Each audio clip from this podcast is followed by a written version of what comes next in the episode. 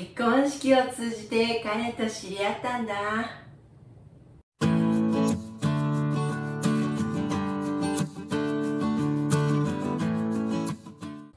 通して通じての2つの使い方を紹介します。通して通じての前は名詞をつけます。名詞を通して名詞を通じて。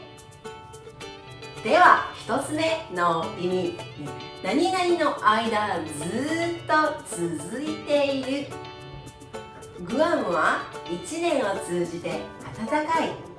1年の間ずっと暖かい暖かさが続いているという意味ですね。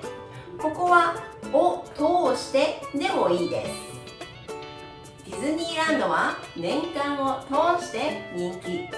えー、ずっと人気です。1年の間ずっと人気です。という意味です。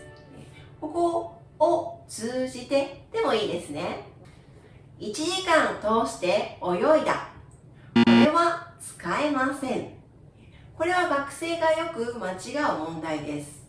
通して通じては時間の長さは使えません、なので1時間泳いだってこの場合は言います。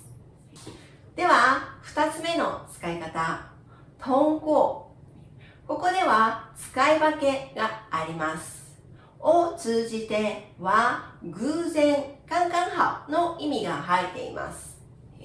を通してというのは、えー、積極的に、ね、自分からをやろうという時に、ね、通してを使います。友達の結婚式を通じて彼と知り合ったんだ。ここでは通じてを使っていますね。結婚式で偶然彼と会いました。なので通じてを使います。例えばねを通して、ね、ここでは使えません。もし通してを使うなら彼を知っていて、ね、ずっと探していた、ね、彼を見つけるために結婚式に行ったという意味になります。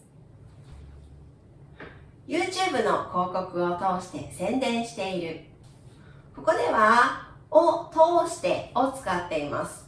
通しては積極的に、ね、自分からという意味が入っているのでここでは通してを使います、ね、を通じてだと偶然ね、になってしまいますね。偶然 YouTube で広告をしている。で、違いますよね。なので、ここでは、通してを使います。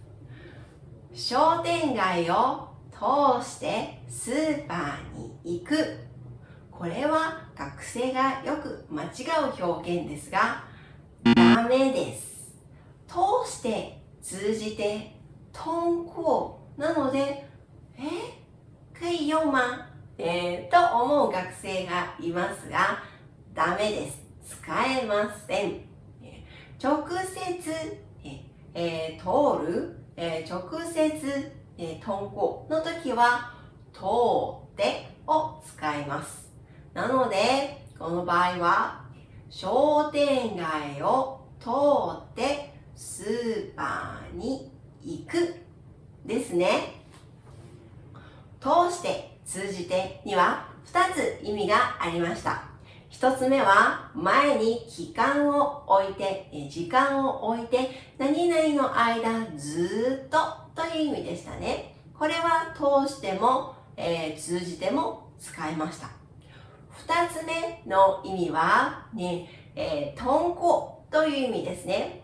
を通しての時は、ね、えー、積極的に何々をするという時に使います。で、二つ目、通じては、えー、偶然、刚刚好、通过そもそも刚刚好という意味でしたよね。皆さん、使えるようになりましたか？では、次の動画でお会いしましょう。またね